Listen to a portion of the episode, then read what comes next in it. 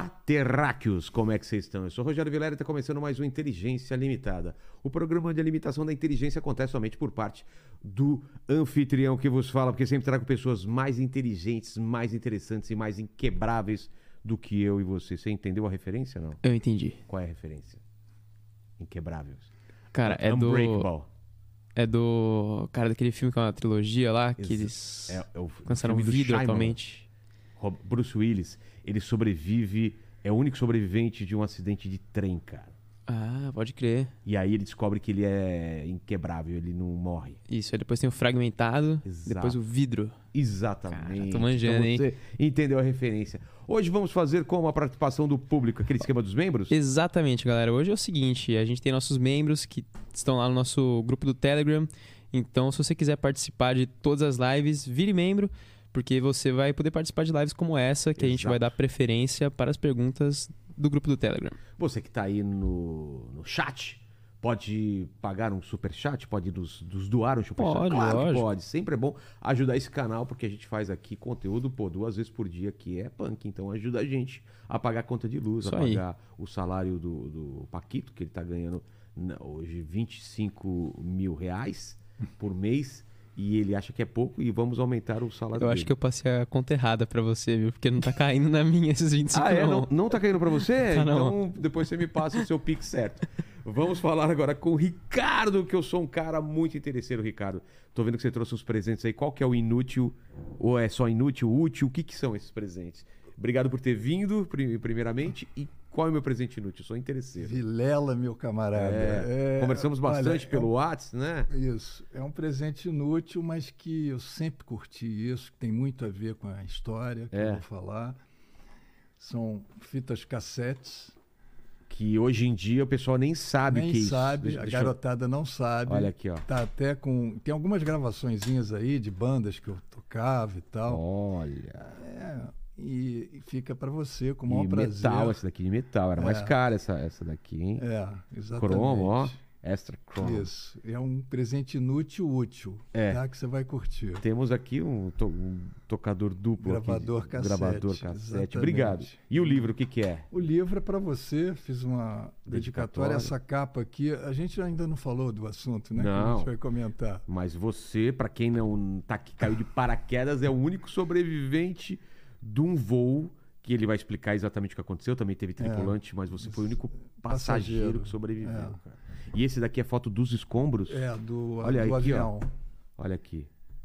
E Olha. ao longo do nosso bate-papo eu vou mostrar algumas fotos que tem aí dentro também. Esse Caramba. livro, é- eu fiz uma dedicatória para você com Você falou que tá prazer. difícil de achar esse livro hoje em dia, né? Tá, nas livrarias está difícil e eu consegui. No Sebo tem vários livros que você consegue no Sebo. Esse, por exemplo, é do Sebo. Olha o estado dele, perfeito. Livro. É. Já começando a falar desse livro E- aqui, e é do dessa querido foto. Ivan Santana. Ivan Santana que escreveu. É. Olha aqui. É- Essa foto aqui, você tem lembrança dessa imagem, não? O que, que você lembra? Não, eu. Na verdade, eu. Me retiraram aqui, eu estava desacordado. Exato. Qual foi a Então- sua última lembrança desse voo? Você- que- que- na sua cabeça, o que, que ficou? Deixa eu te falar, o Vilela. Na verdade, a única pessoa que não deveria estar aqui com você e com o Paquito sou eu. Com certeza. Porque. Você, você é, burlou as leis da física e. E não só da, da física, mas do, do comissário-chefe, que me deu É um mesmo? esporro. Por lá. quê? Ah, Conta a história, vamos lá. Bom, eu. Quer começar do começo? Começaremos então. Porque às vezes filme, o que, que a gente faz em filme? Já viu um filme desse tipo aqui? Mostra a Exatamente. cena do, do- perto do desastre, depois Exato, volta e vai lá do exatamente. começo. Então temos essa cena aqui do avião despedaçado. Vocês já Exato. viram o que aconteceu? Agora vamos contar o começo da história. O começo, bom, eu tinha 21 anos de idade, Hoje tá com. se- meia- 6.9. Sério? Não parece, mas Não parece mesmo. Esse ano eu faço 7.0. 70, caramba. É, exato. E o Paquito com 20 anos parece que tem 30. Não, pois é, eu tinha a idade, exatamente a idade dele. Eu falei com ele, ele está com 21, eu tinha 21 É? anos. Eu tenho uma filha de 21 e uma de 24. A Marina de Nossa, 21 e uma de 21 24. 20. 21, 21, anos. cara. É. E aí? É, e aí o meu sonho, a minha paixão era conhecer Londres, por quê? Eu fazia engenharia na Universidade Católica de Petrópolis, eu sou do Rio de Janeiro, mas moro em Belo Horizonte há mais de 25 anos. Além de fazer engenharia, eu era músico, era roqueiro. Pô, Inglaterra Porra, era. tocava baixo, tinha bandas. E, pô, a Inglaterra, você imagina, a Inglaterra, década de 70, era a meca do rock and roll, era onde Total. tudo acontecia. E o que, que aconteceu? Aquelas bandas que eu era fissurado, Led Zeppelin, The Who, Stones, Beatles já tinham terminado. É, isso foi em 73. Os Beatles terminaram em 70, o Abbey Road. E aí eu essas bandas não tocavam, não vinham para a América do Sul, muito menos no Brasil Existia naquele tempo. Não tinha, mundial, não tinha. Não tinha. Eles tocavam lá na Europa e nos Estados Unidos. E eu queria ver esses caras ao vivo e a cores. Os amigos meus que já tinham ido para lá falavam: Ricardo, você é músico, você tem que ir lá para Londres ver esses caras lá. E eu, porra, naquele tempo, Vilela, você fazer uma viagem internacional era um evento. E era caro pra cacete. Muito caro. E aí economizei meu rico dinheirinho, e era férias de faculdade, julho. Entrei dentro de uma agência da Varig, que ficava lá em, em Copacabana. Aliás, o, tinha o Copacabana Palace, e o Copacabana Palace da frente para a Avenida Atlântica e fundos para a Avenida Copacabana. E tinha um toldozinho que pertencia ao Copacabana Palace que estava lá, Varig. Eu entrei lá na loja e saí de lá com meu sonho realizado, a passagem para Londres. Poxa. E aí era um Boeing 707 da Varig. Naquele tempo a Varig, a pioneira que eles falavam, era a única ah, empresa que fazia voos internacionais. Não tinha TAM, não tinha Gol, não tinha Transbrasil, era a Varig, era a única. VASP não. Não, VASP era voos domésticos. Tá. Internacional era a Varig. E, porra, era um puta evento você fazer um voo internacional. E, e no- normalmente os voos da Varig eram noturnos. De 10 a 1 da manhã saía uma porrada de voo eh, internacional. E o meu voo estava marcado às 23 horas no dia do embarque. Eu, passageiro de primeira viagem, eu cheguei simplesmente no antigo galeão, ainda não era o Tom Jobim, era Sim. o antigo. Cheguei lá às 5 horas da tarde, só para você ter ideia. Pra sair as. 11 da noite. Nossa, de medo de perder? não, não, não. Porque, Porque, é um evento que ele se Não, queria... era um evento. Eu era passageiro de primeira viagem e tinha um motivo também de Ah, é? chegar cedo. Eu sempre ouvia falar, as pessoas me falavam, e eu lia, que quando acontecia um acidente aéreo, a cauda traseira do avião era a parte que ficava mais protegida. No Sério? acidente. As pessoas falavam. e Isso é verdade ou não? Acontecia isso antigamente. E aí eu falei, eu tenho que chegar lá cedo, porque eu quero escolher o meu lugar lá atrás. Não tinha check-in eletrônico, não tinha nada, Não era tinha. na hora. Aí eu cheguei lá, cheguei para atendente, porque naquele tempo você escolhia o seu lugar na hora que você fazia o check-in. Ah, Cheguei lá para atendente e falei: Olha, eu queria o último lugar, a última fileira. Ela falou: Ricardo, não vai ser possível, porque a última fileira, a tripulação descansa. Naquele tempo, ô Vilela, a tripulação, só para você ter ideia, um Boeing 707, eram 17 tripulantes que viajavam. que? É. Porque eram os dois comandantes, o piloto e o copiloto que chamavam. Tinha engenheiro de voo, que era o engenheiro mecânico, eram dois. Sim. Tinha o pessoal da, da parte de navegação, navegadores, eram dois, porque não tinha, naquele tempo não tinha. Computador. Você navegava, você navegava pelas estrelas. Nossa, ô, Quando você passava pelo mar ali, você navegava e tinha que fazer altos cálculos para você fazer. Meu Deus. Então tinha esse pessoal. Tinham vários eh, tripula- eh, comissários de bordo, tinha o chefe dos comissários.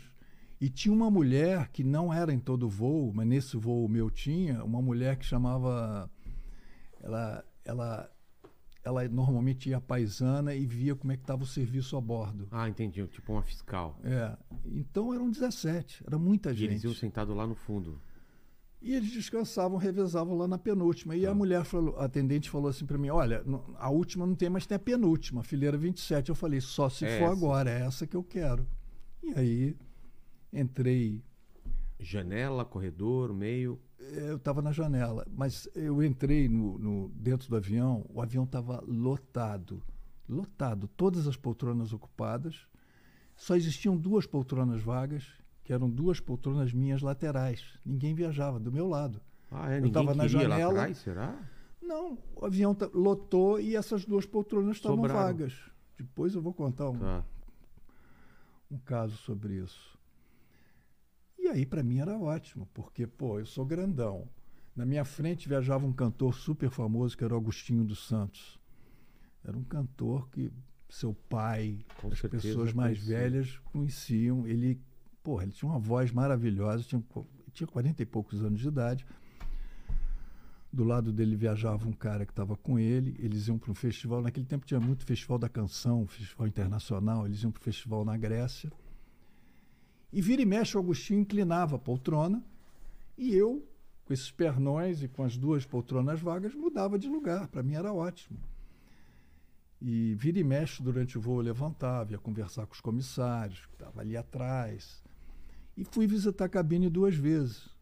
Eu, naquele Naquela tempo, você época podia, podia né? visitar Eu a cabine. disso. Exatamente. E aí, nessas idas e vindas, eu conversei com uma menina muito simpática, foi lá atrás conversar comigo, ela viajava lá na frente, de nome Rita, 19 anos, depois eu vou falar sobre ela também. E o voo tranquilo, tranquilo. Sem turbulência.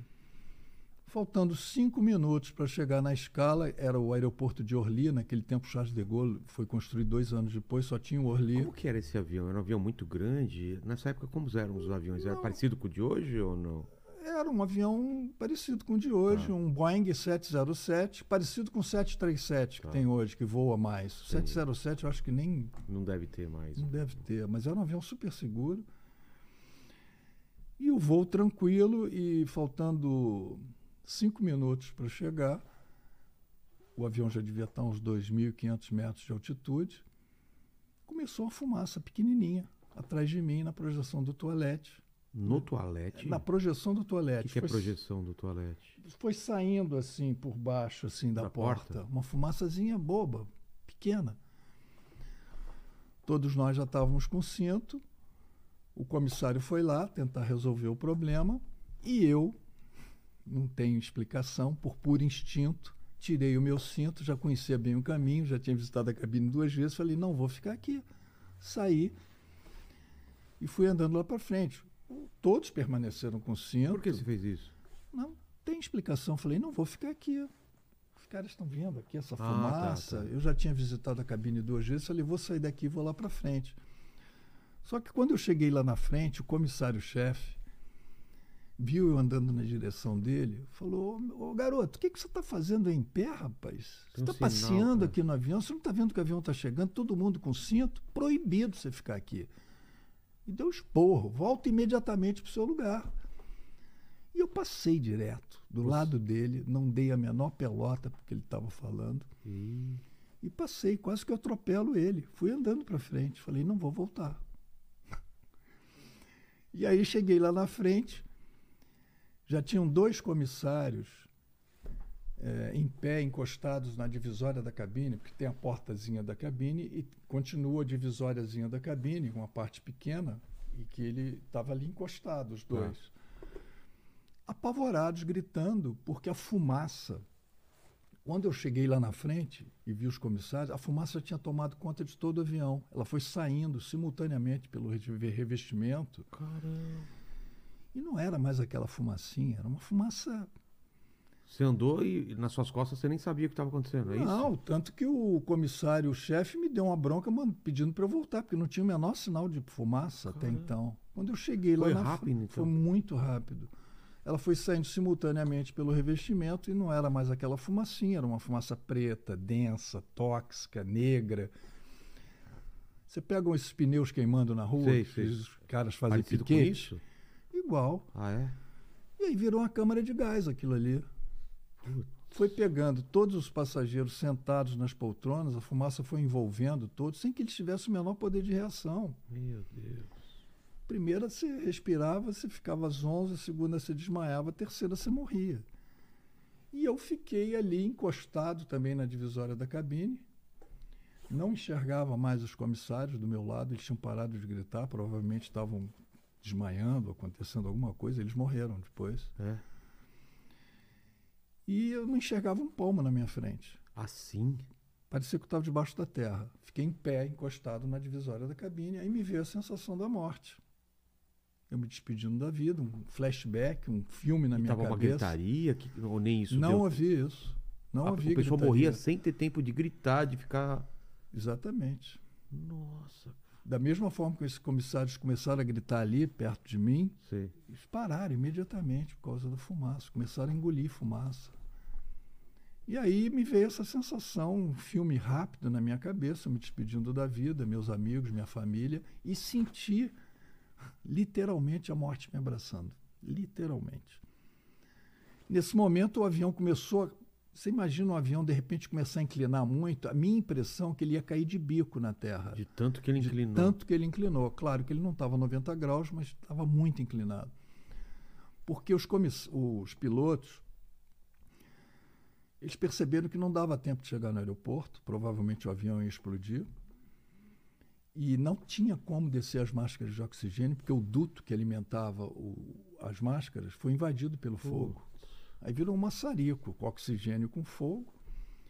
E aí eles falaram, olha, a solução vai ter que arrumar, va- vamos ter que arrumar um pouso, algum lugar para a gente posar. E eles começaram a descer muito. Dentro da cabine foi invadida pela Isso já era fumaça. de manhã ou era à noite? Duas horas da tarde. Duas horas da tarde. Foi invadido pela fumaça a, a cabine também. Eles não enxergavam os instrumentos. Tiveram que abrir a janelinha lateral. E, e aí começaram a, procurar um pouso e eu caí. Não consegui me ficar apoiado em pé. Caí de, no chão, de bruços. E aí eles conseguiram fazer um pouso de emergência numa plantação de cebolas. Assim que ele pousou, foi um barulho muito, muito louco, ensurdecedor. Nunca vi um barulho igual. Ele pegou ainda várias árvores e aí conseguiu parar o bichão lá. Assim que ele parou, eu apaguei. Não me lembro mais de nada. Mas E- você lembra de toda a De agitação? toda a agitação. do impacto? impacto. É. Perfeito. Me lembro. Eu apaguei. E aí ainda fiquei ali uns 10 minutos dentro daquela fornalha, porque os bombeiros só chegaram 10 minutos depois. Eu queria mostrar uma foto aqui. Pode, do, pode. Essa foto aqui.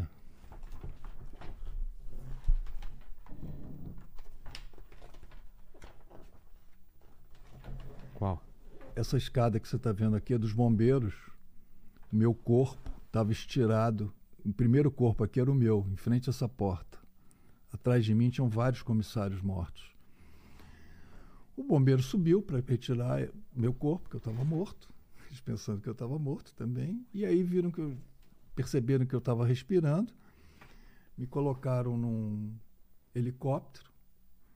Eu totalmente já sem roupa, muito queimado nas costas, queimei muito. E cheguei no hospital.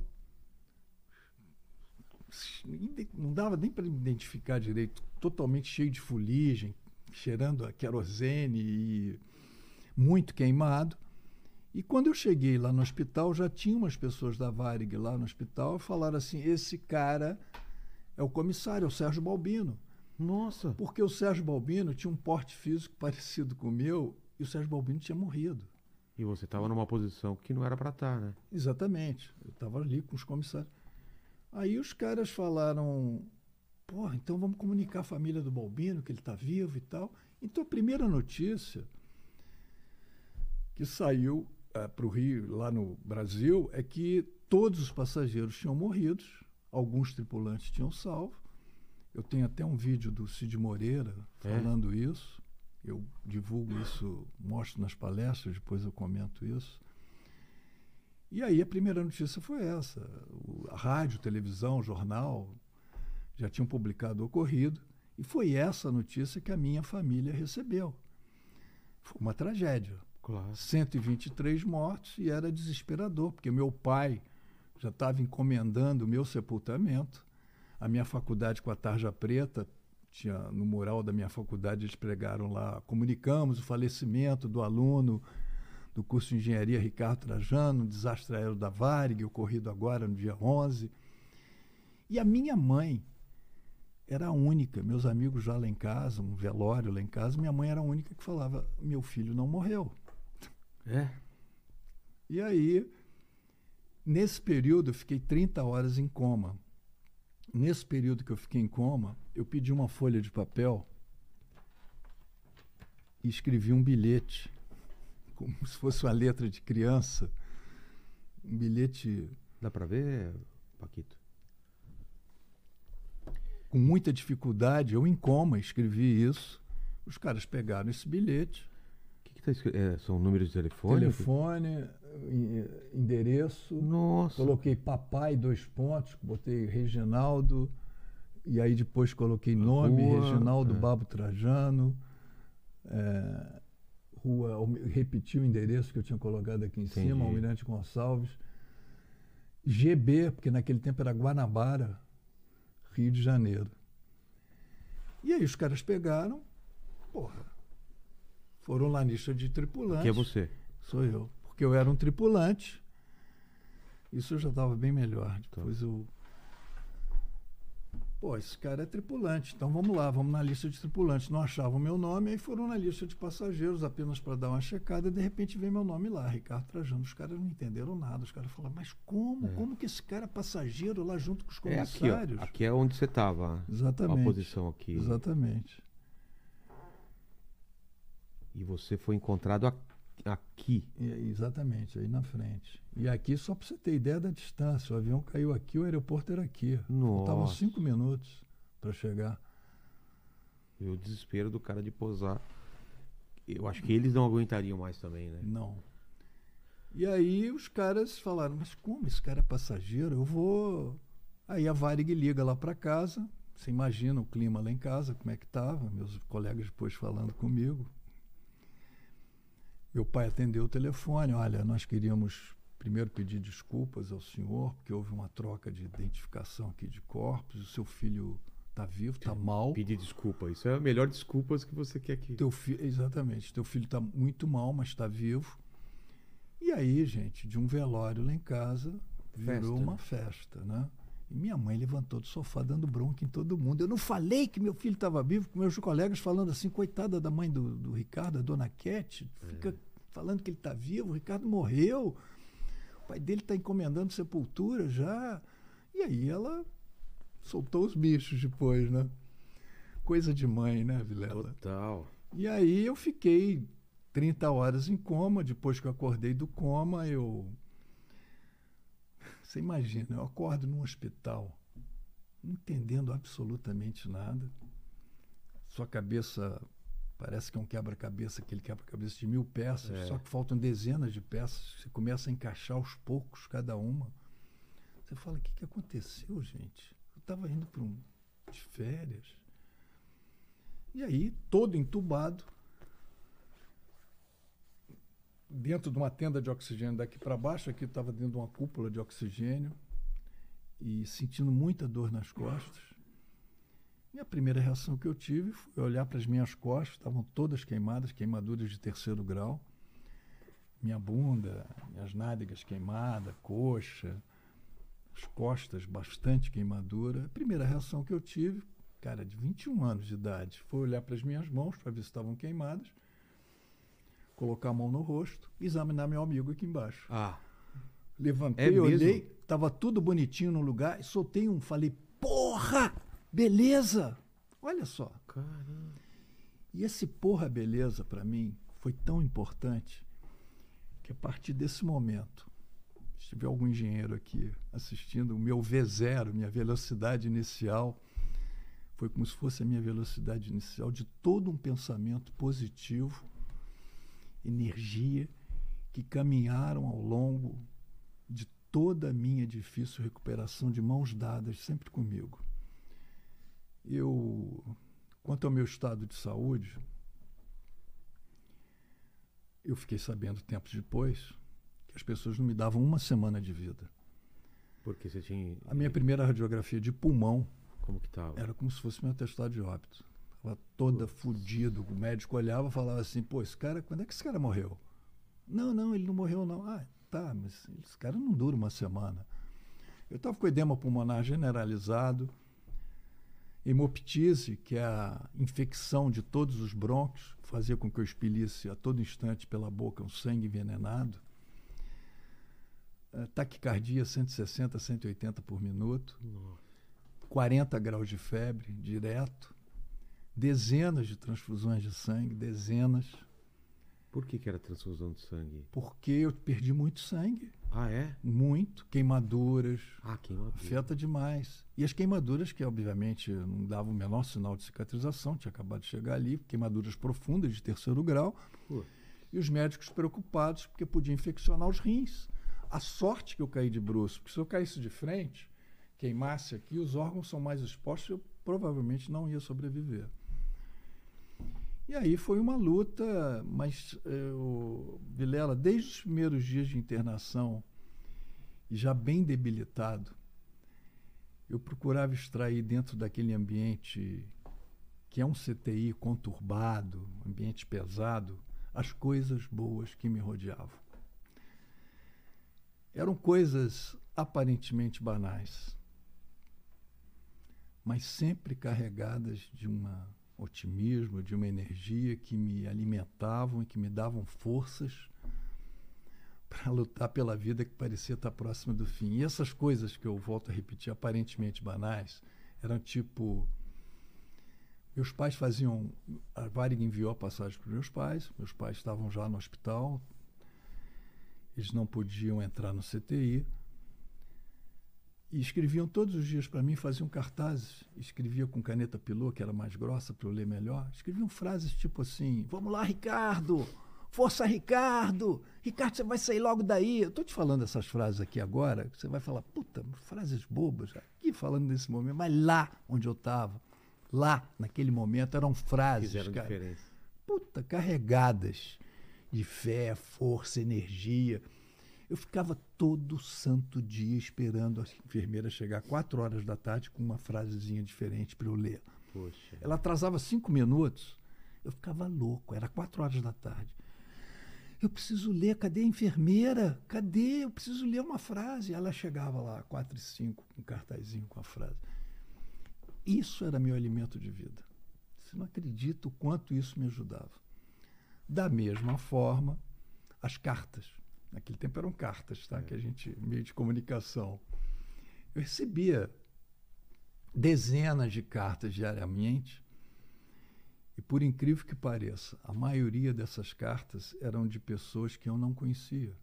Eram de pessoas de várias localidades do Brasil, até mesmo de, outro país, de outros países. Eu recebi uma carta de uma menina de, da Turquia, mandando a primeira foto do jornal Millier, estava minha foto lá. E, e eram mensagens assim: Ricardo, eu não te conheço, mas quando você sair do hospital, eu quero encontrar com você e te dar um abraço pessoalmente. E aí você começa a ver, Vilela, o outro lado desse mundo. É. Que a gente está acostumado a ver um mundo tão pesado, Tão ríspido, tão. tão ríspido. E você fala, gente, o que tem de gente carinhosa, generosa, afetuosa, Que é o seu bem, né?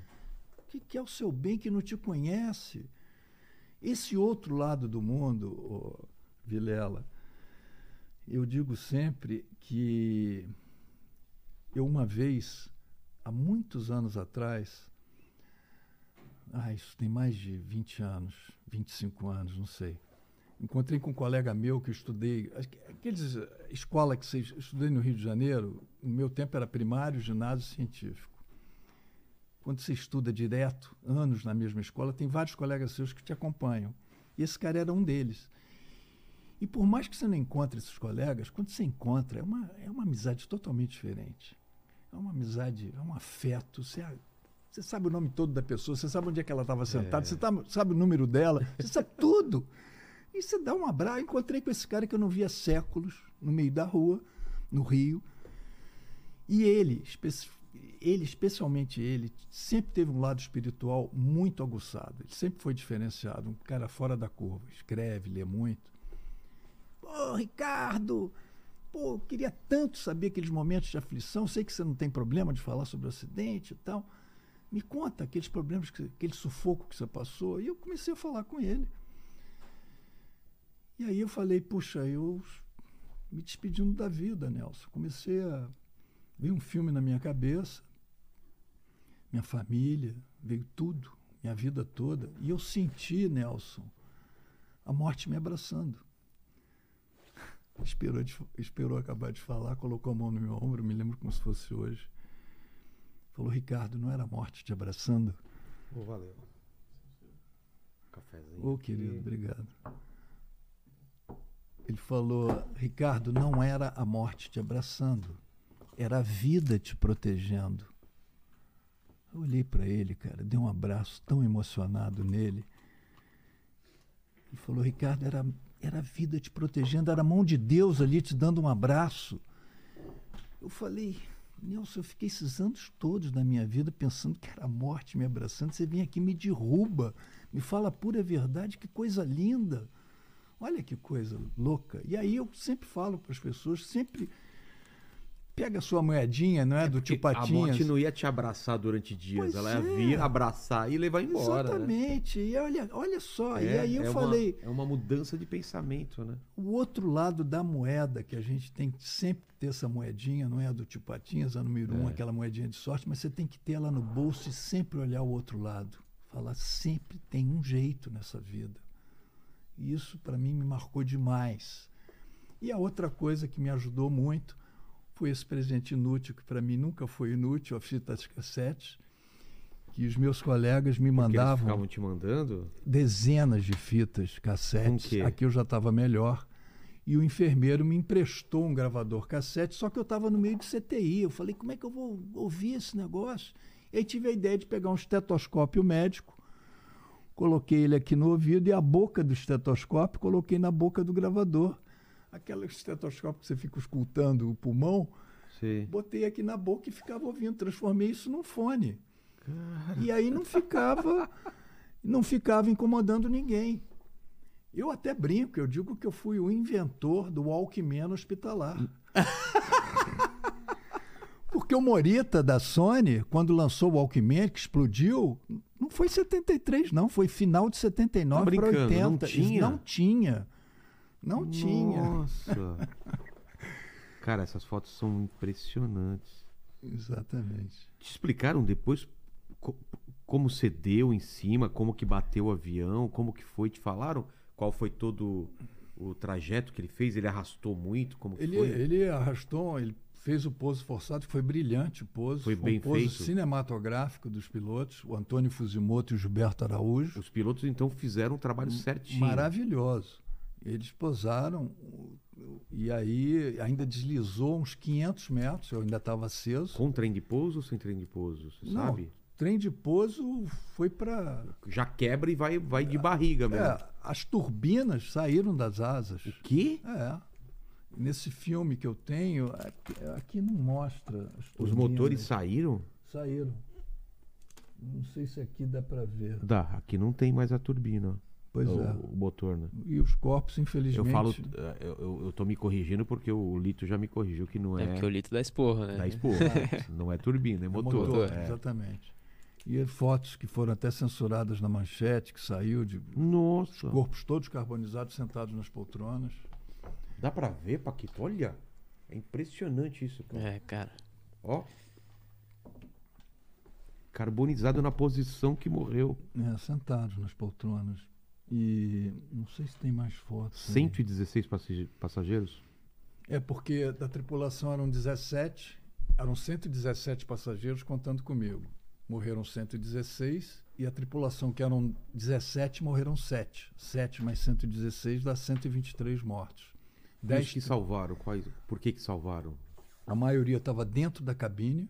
Do, do, do comandante? Do comandante. Um morreu dentro da cabine, porque na hora do pouso ele estava em pé. Putz. Caiu, foi esmagado. Uma aeromoça, a única mulher que escapou, estava dentro do toalete se maquiando.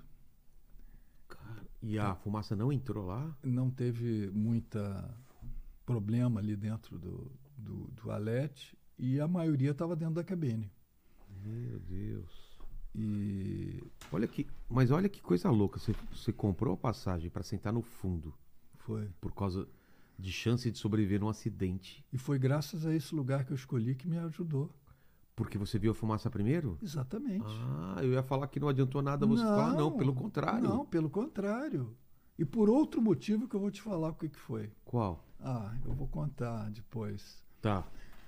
É, se eu não tivesse escolhido esse lugar, tivesse no meio, É, ou lá na ou frente, na eu não frente. teria visto o início dessa fumaça. Teria morrido sem Teria saber o que morrido tinha sem acontecido. saber, porque a fumaça pegou desprevenido todo mundo, foi saindo. É você você falou, imagina a Boate. Kiss lá no sul? Foi mesmo mais Foi- ou menos a mesma coisa. Foi no ar. Foi no ar. Foi uma câmara de gás lá, que você não tinha para onde ir. Tava fica quente o lugar, quente pra caralho. Totalmente, onde a fornalha. fumaça fogo, né? É. Você não via o fogo no início, eu não via o fogo. Mas a fumaça era uma loucura. E o que que deu o, o start do- da fumaça e no fogo? Vocês fizeram depois a, a perícia, a caixa preta, abriram? O que que foi? É, saiu um laudo que eu sempre considerei. Quer dizer, mais tarde eu fui ente- entender melhor que para mim é um laudo ridículo. que É? Saiu um ano e meio depois dizendo que foi uma ponta de cigarro no banheiro. Isso não me entra na cabeça até Como hoje. que vai disso pra... pra... E todo mundo fala, ah, bituca no banheiro, a partir desse voo foi proibido fumar a bordo, não sei o quê. Isso não me entra. Curto-circuito também, eu pensei, eu era garoto. Meus pais não queriam entrar com nenhum tipo de processo. Eu me lembro que na época, isso também não existia, indenizações na época para as pessoas que morreram foram insignificantes. Não tinha essa história. 73 eu estou falando.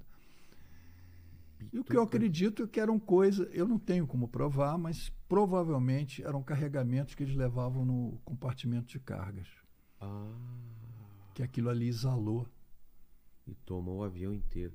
Tomou o avião inteiro. não- eu não tenho Não pode como. ir pro laudo, porque É, senão... É, eu também não tenho como chegar e afirmar para você, Vilela, foi isso, isso e isso. Eu não tenho, não tenho provas. Não faz sentido Mas uma não faz de cigarro, sentido, é. exatamente. Porque, olha, pensa bem. Você naquele no banheiro, você tem aquela lixeirazinha de metal, você joga suas coisas ali e normalmente são papéis úmidos que É. estão ali. Você joga uma bituca ali, você acha que vai acontecer o que aconteceu? De cara aquilo ali apaga. É. Tem coisas ali. Qual o acidente que você viu falar que foi uma ponta de cigarro no banheiro? Exato. Sabe? E o avião estava lá parado. Lá pegou fogo, a carcaça dele tinha como, de repente, fazer uma puta perícia É. ali para investigação. Mas aí você E uma série de coisas. Não, tem uma série de coisas. Era a Varig era assim com o governo, governo militar, É. era o Médici no poder. Não, enfim, eu eu só sei que a única que não entra aqui na minha que foi uma ponta de cigarro no banheiro. Isso para mim eu não acredito. Então, mas eu acho que um dia, sei lá, isso vai vir à tona, sei lá, o mundo dá tanta volta, É. né? E aí eu Você conversou com outros sobreviventes? Chegou a... eu os dois pilotos eh, o comandante Gilberto Araújo que era o comandante do voo assim que eu voltei do hospital fiquei três meses hospitalizado só para você ter ideia fiquei dois meses no CTI em Paris na França num, num hospital cuja especialidade era um hospital público universitário ficava num banlieue em Créteil que era um pouquinho afastado do centro ali de Paris e cuja especialidade era o aparelho respiratório. É mesmo? É, eu, Olha que puta, coisa de Deus, né? coisa de Deus. E eu fiquei dois meses no CTI. Primeira semana os caras não me davam uma semana de vida. Depois eu fiquei mais um mês na Beneficência Portuguesa no Rio de Janeiro, mas já ainda já não fiquei no CTI. E o pulmão, como, como foi ficando? Ele foi melhorando? Foi melhorando. Eu, graças a Deus, não fiquei com sequelas. Eu acho que, além do puta tratamento que eu tive lá em 73 na França, Eu acho que uma das coisas que me ajudou, óbvio, que foi além de uma força divina que me ajudou, e eu tenho que agradecer ao cara lá de cima, sempre, todos os dias. Uma das coisas que certamente me ajudou, eu era atleta. Ah, Eu fui nadador do Flamengo. Putz, isso faz diferença. Meu técnico era o velho Rômulo Arantes, pai do querido Arantes, que morreu no ultraleve com 40 anos Sei, de idade. E era o pai dele que era o nosso técnico. Eu me lembro do Rômulo Arantes, que era menor, que era, ele era mais novo que eu, uns, sei lá, uns sete anos mais novo. Me lembro dele. E fui nadador do Flamengo, competia campeonatos. Depois fui jogador de basquete do Botafogo, do glorioso Botafogo. Eu sou Flamengo, mas adoro, tenho um carinho muito grande pelo Botafogo. Joguei basquete muito tempo. Não fumava. Então acho que isso com 21 certeza me anos ajudou. Grandão, pulmão desse tamanho. Fumei para o resto da minha vida, né? Então não fiquei com sequelas, graças a Deus. E mas depois disso tudo, dessas coisas, eu volto a repetir que eu falei para vocês, que foi os cartazes dos meus pais, as cartas, dezenas de cartas que eu recebi, as fitas cassetes que meus amigos mandavam, música, eles falando um monte de sacanagem para mim. Cara, eu ouvi aquilo no meu no meu Walkman hospitalar. Você não acredita. Então, a- essas coisas que eu volto a repetir, aparentemente banais, eu chego à conclusão, Vilela, que nós somos seres essencialmente simples. A nossa natureza é simples. Simples em que sentido? Disso aqui me dá força. A gente precisa de muito pouco, é Muito isso? pouco. O que- Você vai falar, pô, as cartas, isso, isso te ajudou? Isso era o meu combustível de vida. As cartazes que meus pais, que eu lia, olha, se não fosse isso, com certeza isso eu não estaria aqui. Então eu chego à conclusão que nós somos seres essencialmente simples.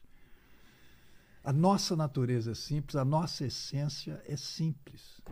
Não importa quem você é, não importa a idade que você tenha, nós somos seres, nós é que colocamos. São as pessoas que mexem com a gente. São as pessoas que nos inspiram, que nos emocionam, que faz a gente viver. Não são essas coisas materiais. Ah, não. Você pode até, tudo bem, você pode até ficar empolgado com determinadas coisas materiais que você compra. Você vai ficar empolgado um Mas dia. não são o que você é. um né? mês, um Elas não ano. definem.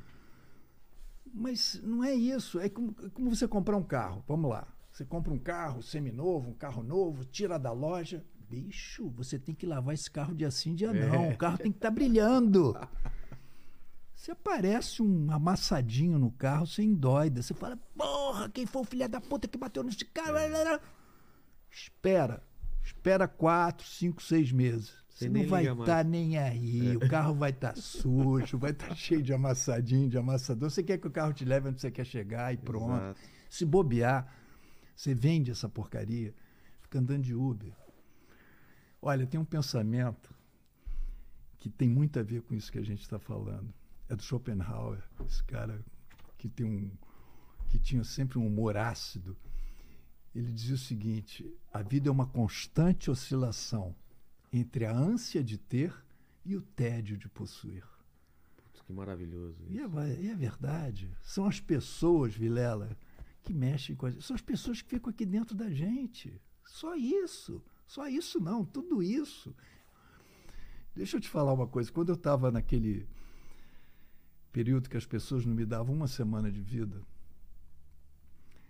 eu procurava tomar todo santo dia o meu melhor remédio, a minha superdose diária. Não pense em vocês que eram comprimidos, remédios químicos, injeções, não eram isso. que, que é? Eram remédios espirituais, eram remédios energéticos. E os remédios eram os cartazes dos meus pais, todos os dias. Eles, eles não puderam ir para lá. Eles não puderam entrar no CTI, ficaram um bom tempo sem entrar. É? Eram as cartas que eu lia e relia diariamente, eram as fitas cassetes que meus amigos enviavam, que aquilo me dava uma força. E a turma toda do hospital, desde os médicos até os enfermeiros, a pessoa da faxina, da comida, eles me passavam uma força. Isso tudo eu canalizava para uma única coisa que eu queria, única. Eu vou sair daqui para dar um beijo e um abraço nas pessoas que eu mais amo. Era tudo que eu queria. Isso. A primeira pessoa que eu pude dar um abraço e um beijo foi no meu médico francês, Dr. Pierre Huguenat. Esse cara, o Vilela, ele ficava comigo todos os dias, me acompanhando, acreditando na minha recuperação, na minha reabilitação. Era um cara grosso assim com as pessoas, assim, mas cara durão, mas que tinha um coração desse tamanho. Ele me passava essa energia. Eu só vou abrir um parênteses, que eu vou voltar a falar dele, mas quando eu perdi o meu pai, eu já morava em Belo Horizonte e meu pai minha mãe moravam no Rio e to, vira e mexe eu ligava para meu pai falava cinco minutos com ele. No dia 4 de junho de 98, eu fiquei falando com ele quase meia hora. E era a Copa do Mundo da França, 98, aquele fiasco lá do Brasil e França e tal. A gente ficou falando muita coisa. Papai era um mineirão, papai mineirão da Zona da Mata. É, um cara que saiu de casa cedo, família humilde, ele foi estudar, foi ser irmão maristas no colégio de Mendes. E faltando seis meses para ele ser irmão marista, ele saiu de lá, foi para o Rio de Janeiro com Domingos Pascoal Segala, se lembram? Livro de português? Sim, foi claro, ele e o Domingos Pascoal para o Rio de Janeiro, fazer a vida deles lá. E papai eu adorava, um espirituoso.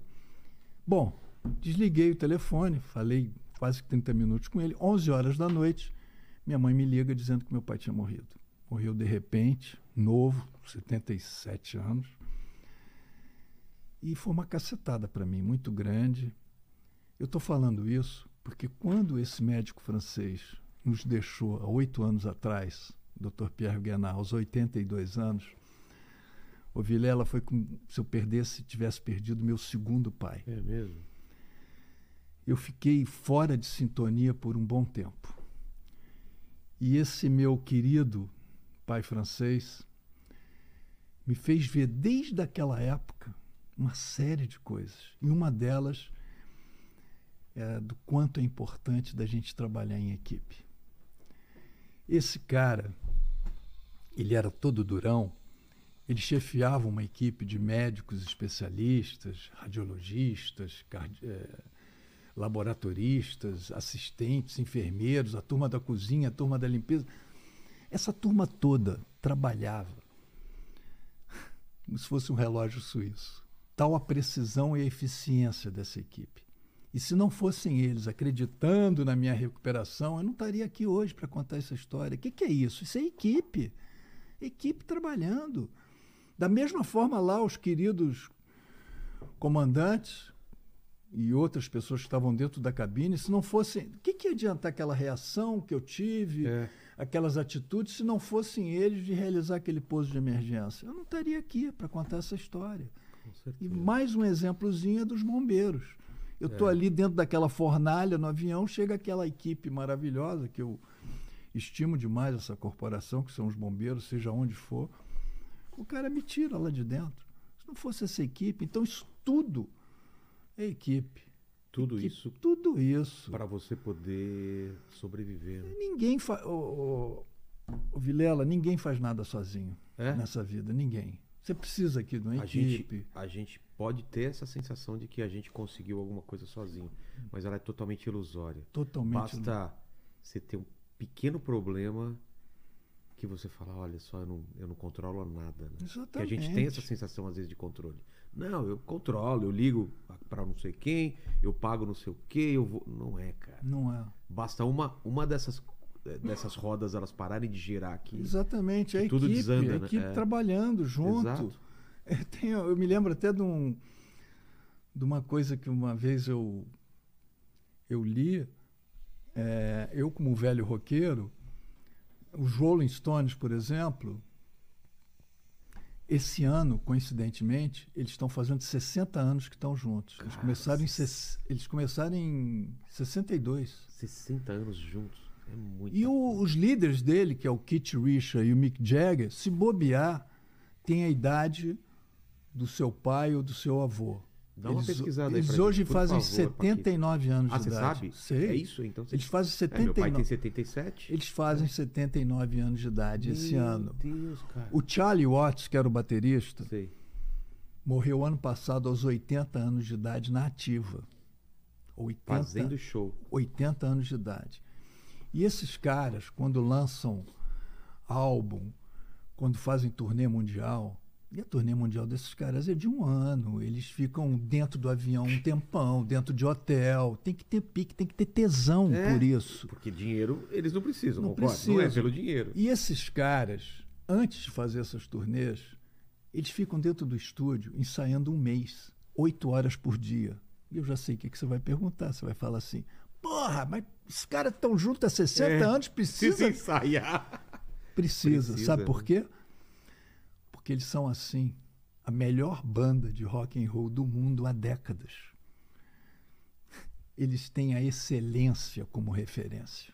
Isso é que é vital. Eles buscam sempre um nível superior daquele que eles já conseguiram. Porque eles conseguiram, já conseguiram. Cara, eles isso, querem daí pra frente. Você quer melhor exemplo do que a equipe, que é isso? Liderança, dos caras terem líderes ali. O verdadeiro líder, como o querido Bernardinho já fala, o verdadeiro líder não forma outros, não forma seguidores. O verdadeiro líder forma outros líderes. É. Para você ser um líder, você ter liderança, não tem nada a ver com a sua, a sua origem. Nada a ver. Para você ser um líder, você precisa apenas e de tudo isso: ter ética, caráter, disciplina, dar exemplos, saber ouvir e ter a sensibilidade de inspirar, emocionar e encantar a arte de liderar. Isso não tenha dúvida. Isso isso me lembra aquele velcro, engajamento, eu gosto muito dessa palavra. Isso é engajamento, cara. Engajamento lembra aquele velcro que gruda. E isso, para mim, justamente é sinônimo de equipe. Então, a equipe, para mim, é fundamental. Você precisa de, além da segurança, que é um. É, você vê um avião para ele funcionar, quantas ah, pessoas envolvidas, desde a torre de exatamente. comando, os engenheiros, os mecânicos, quem fez a, a, a manutenção. O Lito. É. O Lito sempre fala isso.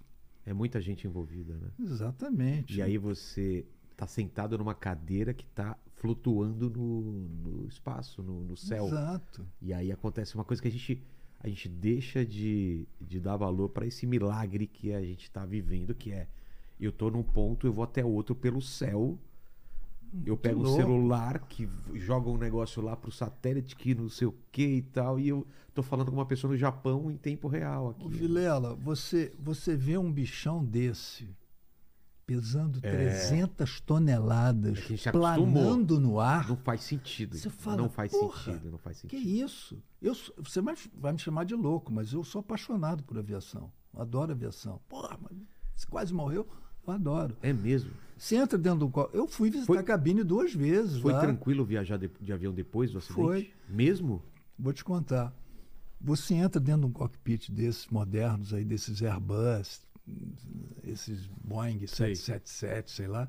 Parece que você está na NASA. É aquele. É muito. Muito louco. Eu queria entrar, eu não faço ideia de. E você, aqui, e você, eu sempre falo, eu até, eu até brinco, mas você deve saber disso. O avião é o segundo meio de transporte mais seguro do mundo. Você sabe qual que é o primeiro, né? O elevador? O elevador. Eu chutei, na O elevador. E aí o avião, porra, o avião é claro que ele é o meio de transporte mais seguro que tem. Porra, ganha de moto, de qualquer coisa. Eu- olha, eu fico, eu moro em Belo Horizonte. Eu pegar uma estrada para ir para o Rio de Janeiro de carro ou de ônibus, eu fico muito mais apreensivo Claro. do que pegar um voo de Tem uma muito- hora e chegar Tem lá. muitas variáveis que você não controla, né? Não tenha dúvida. Buraco na estrada, outro passageiro, outro motorista bêbado ou distraído. É muita coisa para controlar. E aí, o que eu respondendo o que você está falando, quando eu. Esse negócio de medo de avião, É. um ano e pouco depois, eu. Você gosta de astrologia? Astrologia? É, Gosto, sério. mas não entendo. Pois é, eu como um bom ariano, cabeça dura e teimoso, um ano depois eu entrei na mesma agência da Ah, Varig, para! aquela que eu comprei o meu sonho, que era o meu sonho, que eu entrei lá, eu entrei lá, não me identifiquei. Então você não é um cara superstici- supersticioso nesse não, ponto. É. Não, entrei lá. Na mesma? Não me identifiquei, sentei, falei para atendente: olha, eu gostaria de uma passagem para Londres com escala em Paris, porque todos os voos saíam do Rio de Janeiro. Não É mesmo? Naquela época não saía É, de São Paulo? não. Tá. Eu quero um voo para Londres com escala em Paris. Imediatamente a mulher me passou o valor. Aí eu falei: não, não, não, você não está entendendo. Sabe aquele acidente que teve há um ano e pouco atrás, que sobreviveu apenas o passageiro? O passageiro sou eu. Ela regalou o olho. Eu falei: pois é, deixa eu te falar uma coisa.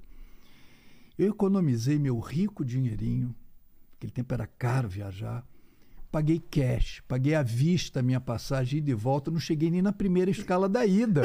É verdade, Você cara. não acha que a Varig tinha que me dar outra passagem? Nossa, era o mínimo. Eu não tinha pensado Cara, nisso. ela levantou, me deu um abraço super carinhoso. Eu sei que minutos depois eu estava com a passagem. Eles me deram. É o mínimo, né?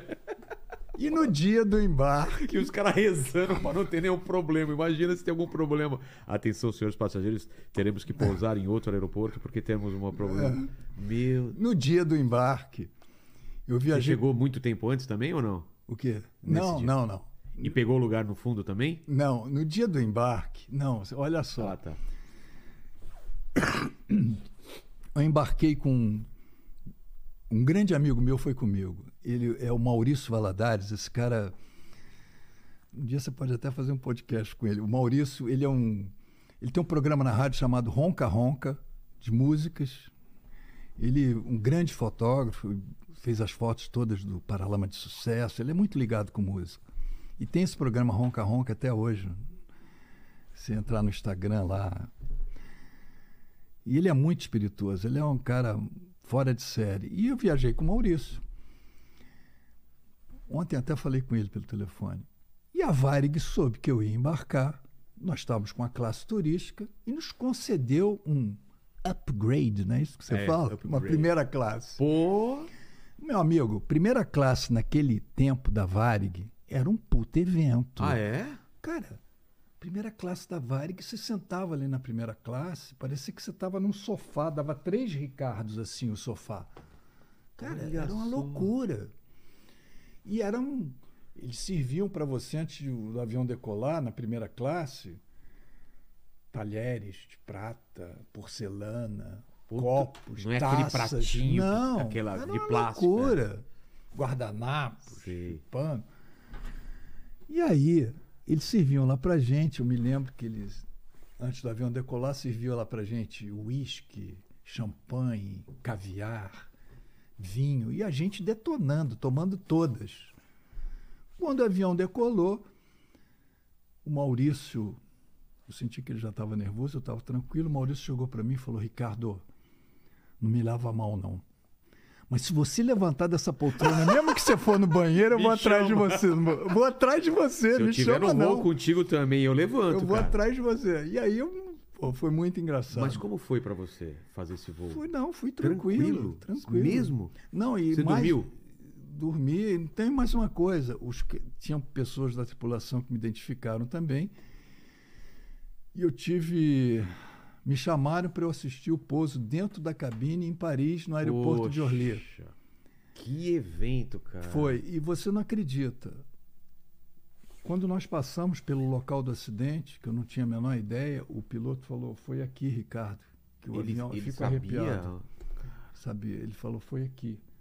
Depois, mais tarde, eu recebi fotos. Tem uma pedra é, No local? no local falando do aqui. é. E eu fiquei impressionado, porque você via o local do acidente e lá no horizonte você via o aeroporto. Então, Estavam cinco minutos. E eu tive o prazer de, de, De assistir poder- esse pouso lá na, Que fantástico. em Paris. Então, medo zero de voar. Graças a Deus. Ô, bom. ô, ô, Vilela, eu nunca sonhei com esse acidente. Nunca? Nunca. Você tá brincando? Nunca sonhei. Nunca sonhou? Assistiu Lost? Já Você lembra do Lost? lembro. claro. E tranquilo. Quando você vê filmes sobre acidente de avião também tranquilo. Tranquilo. Pô, não, não, não criou nenhum tipo de, não de traumas. trauma. Pois é, graças a Deus. Não fiquei Por que, que você acha isso? Por causa da sua fé? Por causa da sua forma de encarar? Acho que isso me ajudou demais. É. A maneira como eu encarei. Eu agradeço todos os dias. Agradeço e a vida para mim passou a ser um. Você tinha fé antes? Você tinha acreditava em Deus ou era uma coisa diferente? Como que era antes e depois? Sim, acreditava, mas depois disso eu falei, pô, existe alguma força Existe divina alguma aqui. coisa, não é, possível. né? Todos os dias eu agradeço, todos os dias. A vida para mim passou a ser um presente cheio de propósitos e de significados para mim. Eu comecei a sentir o meu coração aqui, ele não simplesmente bate, mas ele pulsa. é diferente, então agradeço demais. Eu eu ficaria aqui a tarde toda para a gente conversar sobre o destino. Que que Eu vou, eu vou só É isso que eu- resumir. eu queria vou saber, que que resumir você em dois pontos distintos. É. Existem aquelas pessoas que acreditam que já nasceram com o destino traçado. Isso. Predest- predesti- pré- um pré-determinado, né? Não, elas, elas muitas vezes falam assim: ah, não, mas eu já nasci com isso, já, o destino já está traçado, não sei o quê. Ok. Tá. Mas existem as outras pessoas que acreditam que é possível modificar o destino a qualquer momento através das suas atitudes, através das suas decisões. O velho Shakespeare já dizia isso. O destino é que embaralha as cartas, mas somos nós que julgamos. E é verdade. Mas aí eu faço um questionamento para você. Esses dois pontos, digamos que esses dois pontos que eu falei distintos sobre o destino, você deixa isso de lado. Tá. Digamos que você esteja no seu lugar exato, na hora exata. Que o- o meu destino É, determinou. É, você está no lugar exato, na hora exata. Isso seria você, acontecendo alguma coisa com você. E eu fiquei sabendo, há pouco tempo atrás, eu vou deixar até você chegar, tirar essas conclusões e os ouvintes também, a pessoa, o pessoal que está assistindo. Eu recebi um telefonema um mês antes da pandemia, fevereiro de 2020. O sujeito me liga, Ricardo, chamava Ricardo. Falou, Ricardo, eu moro nos Estados Unidos há mais de 20 anos, eu sou de São Paulo, e estava muito tempo querendo falar com você. Eu falei, poxa, Ará, tudo bem e tal? Pois é, eu queria falar uma coisa que eu tenho certeza que você não sabe que aconteceu durante o seu acidente. Pô, eu fiquei super curioso, né? Claro. Falei, mas Xará, mas o que, que foi? Eu conheci duas pessoas que iam pegar o seu voo e na última hora não puderam pegar. Eu falei, mas como que aconteceu? Eles estavam na ponte aérea em São Paulo, já com as passagens internacionais, para ir para o Rio de Janeiro, onde saiu o voo. E lá no balcão, no guichê, o pessoal da Varig pediu mil desculpas para eles, dizendo que eles não podiam embarcar no voo porque tinha um problema de overbooking. O avião estava lotado. Mesmo com as passagens.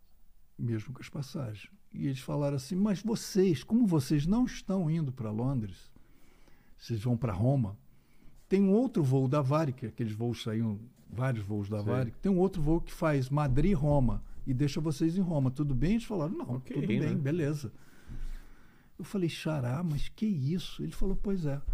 E essas duas pessoas, uma era minha tia, O quê? e a outra era minha mãe, que estava grávida de mim, que colocou o nome de Ricardo em sua homenagem. Você tá brincando. Eu fico Ela emocionado até hoje de mim. Ele falando de mim e que colocou o nome de Ricardo em sua homenagem. Eu falei, eu respirei emocionado e falei com ele, Xará, ainda tem mais um detalhe. O voo estava lotado. Qual? O voo que eu O estava estava é. lotado, mas tinham duas poltronas vagas do Então. meu lado. E essas poltronas com certeza era da sua mãe e da sua tia. A Varig fez alguma confusão. Naquele tempo não tinha computador. Nossa, olha que doideira. Não tinha computador eles falaram que o voo estava tinha, lotado. tinha lugar, então. Tinha, né? os dois lugares eram delas. E por alguma confusão, Confusão ou destino, deles, ou... eles falaram assim: olha, não vai ser possível que o avião está lotado. E se a sua mãe e se a sua tia estivessem do meu lado viajando, que eu estava na janela, Na hora que começou aquela fumacinha, talvez por não querer incomodá-las, Você não levantaria. eu não levantaria, ficaria, ficaria ali mais um pouco. Se eu ficasse ali mais um pouco, eu não estaria aqui para contar essa história. Ele começou a chorar, Meu eu fiquei Deus. emocionado também. Isso me marcou demais. Aí eu faço essa pergunta para você e para os Não, ouvintes. eu faço pergunta pra você. Isso é o destino, isso é, É. o acaso, isso é uma E aí? força divina. O que isso que é é? uma força divina. Isso é uma força divina. Não tenha dúvida. Isso é o destino? Mas como que isso é o destino? Então como que você consigo- vai julgar um destino? É. O destino pode ser aquele pessoal que o seu destino você pode mudar a qualquer momento através das suas atitudes, através das suas reações, mas não foram atitudes minhas. Não foram atitudes. Eu tive a atitude, sim, de escolher o meu lugar lá atrás. É. Ok. De levantar quando, quando viu a Pois fumaça. é, mas as duas pessoas que estavam ali do meu lado, Não dependeu da Não sua. dependeu não- da minha Isso não foi uma, uma, uma Exatamente. escolha sua. isso, isso é o quê, É, então? é, uma, é um emaranhado de, de, de possibilidades que. Exatamente. Você acredita que você tinha que passar por isso ou não? Era seu destino estar naquele voo ou não?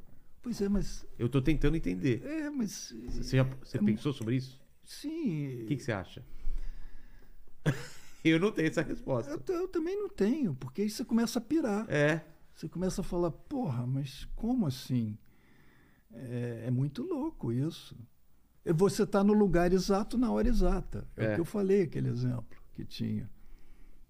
Tem um exemplo conhecido também das pessoas lá do World Trade Center, que tinha É, uma né? empresa, Não sei Tinha- qual, qual a história. tinha uma empresa que tinha escritório No prédio. no prédio e alguns funcionários, naquele dia, um deles perdeu o ônibus, chegou tarde, a outra estava em um momento lá de parto, não Sei. foi para o trabalho. E uma série de. O sujeito, um senhor, que era o senhor mais velho da empresa, tinha comprado um sapato anteriormente, no dia anterior, que deu bolha nele. Aí ele foi para o trabalho naquele dia, no mesmo para chegar lá a tempo, só que ele parou na farmácia, não estava aguentando para colocar um Foi, curativo. foi e o tempo atrasou. de, de se atrasar Então, e não. Tem É. essa história de vários casos. E aí você vai falar, que às como vezes- assim? Às vezes não é tua hora, né? Isso que você tem que pensar. Não é tua hora e Sim, não mas tem até- jeito. você vai falar, não é a tua hora, mas você vai falar sempre que é a sua, tua- é a sua hora quando acontece. É. Você- a coisa muda de figura. Ah, mas você, pô, era a minha hora. Também você não pode é falar- muito louco isso. Mas você não pode falar também que Deus te salvou. E os outros, então, que nos salvaram? É, é. complicado você pensar assim. Exatamente. Por que eu, né? Por que não outra, outra pessoa? Foi quando aquele amigo meu falou, pô, era a vida te protegendo, era a mão de É. Deus ali me protegendo, mas por que, que ele não protegeu os outros Exato. também? Era um- muito louco isso. Porque talvez você teria alguma missão no futuro. Não sei, cara. Eu sei que. É muito louco. Então, Você não acredita em aleatoriedade e, e- e totalmente uma coisa que você não. É, é isso e é isso. Você não acredita nisso. Ah, é difícil, É né? difícil, né? É difícil. Eu faço essa pergunta para você também. Não, eu não acredito nisso. É difícil. Eu acredito que algumas coisas a gente tem que passar, mas a gente tem todo, todo o livre-arbítrio de não passar ou de enrolar e mudar totalmente. Às vezes você tá sentindo que você tem que ir para um lado e fala, não, eu vou para outro lado e você quebra a cara ou não quebra a cara, mas, Exatamente. por exemplo, o Paquito não era para trabalhar aqui. Ele forçou a barra para trabalhar aqui, ele mentiu para trabalhar aqui. Foi destino você estar aqui ou você adulterou as suas chances de estarem aqui? Você já pensou? Não, sobre já. isso? Você pensou eu já sobre falei, já contei isso aqui. Mas o que, que você acha? Não, era era foi... pra você. Você acredita em destino? Não, Não? não. Você acredita o quê? Que tudo é aleatório e acaso? É, eu sou totalmente cético, assim. É? Pra mim, é. Tá, tá tudo no nosso controle, entendeu? No nosso controle? É. Não. Você controla. Não, eu digo no controle das pessoas. Eu não consigo controlar o que você vai fazer. Entendi. Eu consigo controlar o que eu vou fazer e você controla o que você vai fazer, entendeu? Então, mas você acha que não tem um grande plano? Não. E você, Ricardo? Existe um grande plano? Esse plano, se Cara, existir. Eu acho que é muito Não. difícil pensar. É, essa vida é uma loucura, isso é um mistério. Essa grávida, por exemplo, que não embarcou nesse voo. E aí? Pois é, é. muito louco. Porque o cara da Varig falou que o avião É. estava lotado. E não estava. Os lugares dela estavam lá. Toda vez que dá alguma coisa errada isso. na minha vida, eu penso que é por, uma, por um motivo melhor. Sabe? Você perdeu Sim. um ônibus, é, esqueceu uma coisa. Um dos casos lá do World Trade Center foi um cara que perdeu o ônibus. Exato. Perdeu o ônibus. Só que, nesse caso, ele soube exatamente o que aconteceu se ele pegasse.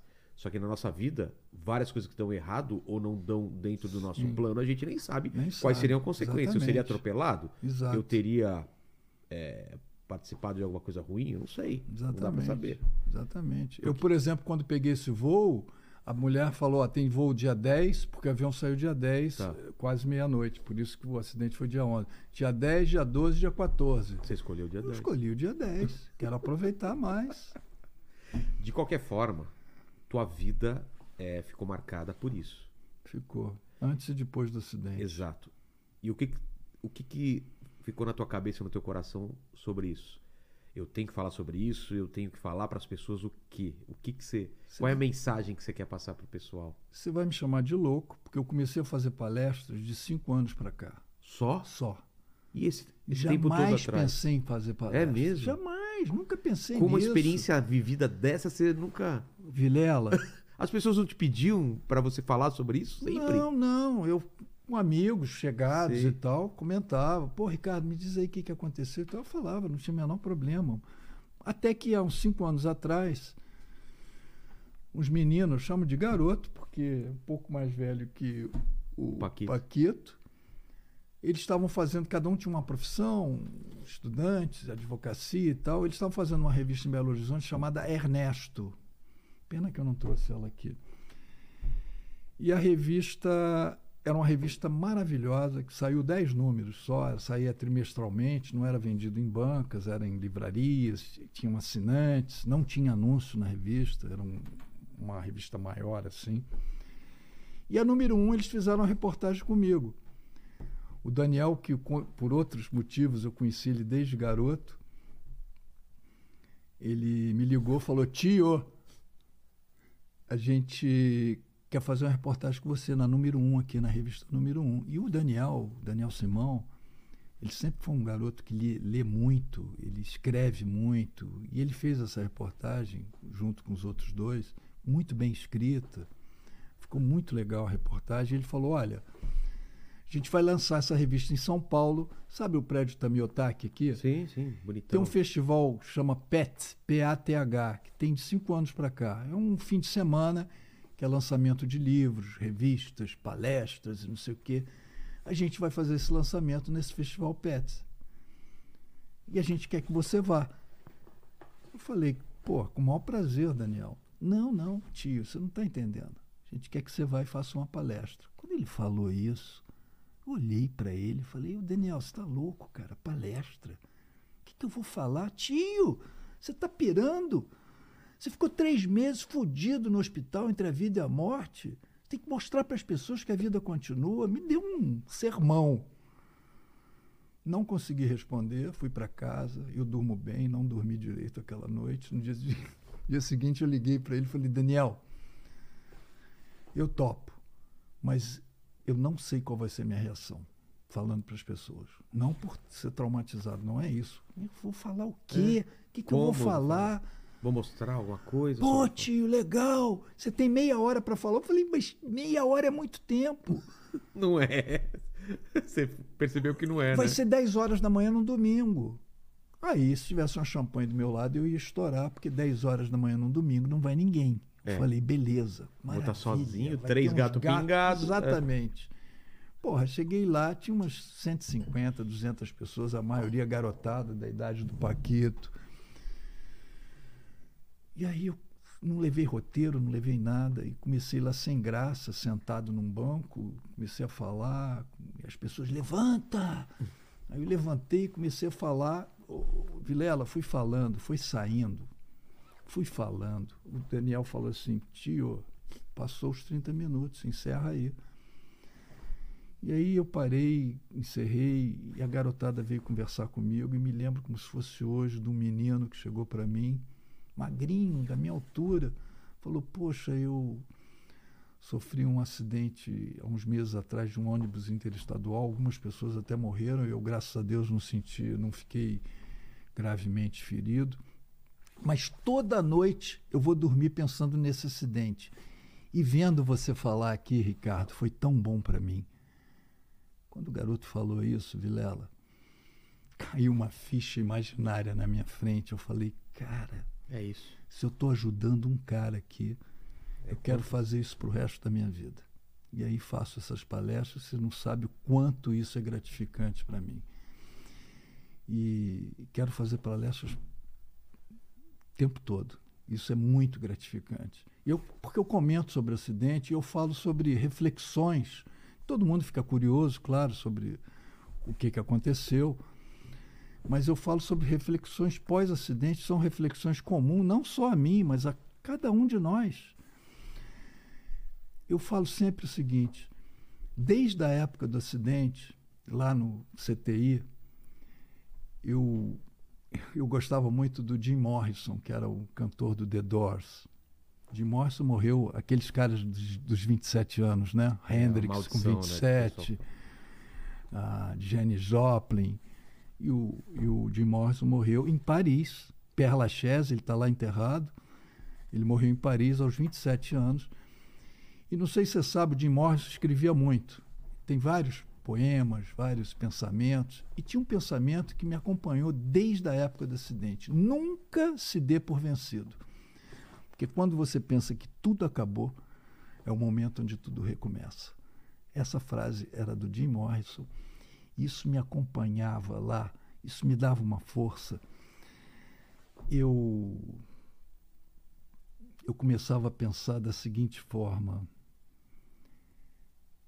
é possível recomeçar a vida após um, essa tragédia, após esse acidente, após traumas que a gente tem nessa vida, após fracassos que nós passamos, após esse tsunami todo que a gente viveu, que é essa pandemia, até mesmo após uma perda.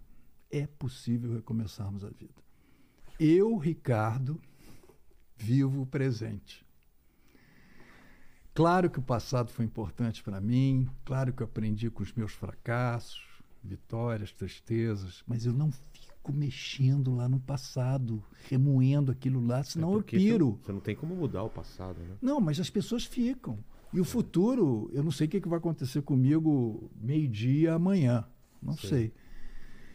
E eu acho que a gente ficar muito apegado ao passado, Vilela, é uma ponta da depressão. É. Você não tenha dúvida. É uma... Não confunda com saudade, não é isso. Saudade é sempre algo bom que valeu a pena. Não é, mas é aquela. Melancolia? Aquele passado que você quer ficar ligado, quer voltar, remoendo. Ah, porque se eu tivesse feito outra coisa, por que, que eu não fiz? Picuinhas. Sim. É uma ponta da depressão. A depressão é o excesso de passado. Você não tem a dúvida. Assim como a ansiedade, ansiedade é o excesso é. de futuro. Então eu até brinco, porque eu tenho uma. Se me permite, eu tenho uma receita de bolo aqui na minha cabeça. É um bolo imaginário que me acompanha, que é o meu bolo da resiliência com recheio de antifragilidade. E eu tenho alguns ingredientes nesse bolo que você não sabe o quanto isso me ajuda a refletir todos os dias e de repente a colocar em prática certas coisas. E o primeiro ingrediente para mim, que é fundamental para fazer esse bolo, é de não se vitimizar. Esse ingrediente é fundamental. O outro, que eu considero também, é seja otimista. Mas não é aquele, ah, eu sou otimista o tempo todo. Não, não é de ser um puta otimista, não é isso, mas que você tem um pouquinho de otimismo dentro de você. Que dê para você colocar numa colher de sopa e jogar ali na batedeira para fazer o bolo Bom humor é outro ingrediente fundamental. O bom humor renova a nossa esperança. Eu aprendi a ser bem-humorado com aqueles enfermeiros lá no CTI. Os caras cuidavam de ah, mim é? em dupla. É, eles cuidavam todos os dias. Eles chegavam em dupla para cuidar de mim. Cara, eles chegavam com um bom humor e com uma energia. Isso me contagiava tanto. Eu falei, gente, eu tenho que ser bem-humorado que nesses caras. E comecei a cultivar isso desde aquela época. Além do bom humor, eu acho que outro ingrediente fundamental é a empatia. Essa mão dupla que a gente tem que ter, esse olhar, esse toque, esse abraço, esse afeto, se colocar verdadeiramente no lugar do outro. E, o, e a autoconfiança. Acreditar em você, acreditar que você é capaz, acreditar nas suas crenças, acreditar no seu taco. E aí você tira esse bolo do forno, cheiroso, bonito. Você ainda coloca uma canelinha que eu chamo de ousadia. Ousadia para a gente criar, ousadia para a gente conseguir as nossas os nossos intuitos. Eu só queria voltar ao, ao ingrediente principal, que é de não se vitimizar. Sabe o que, que é?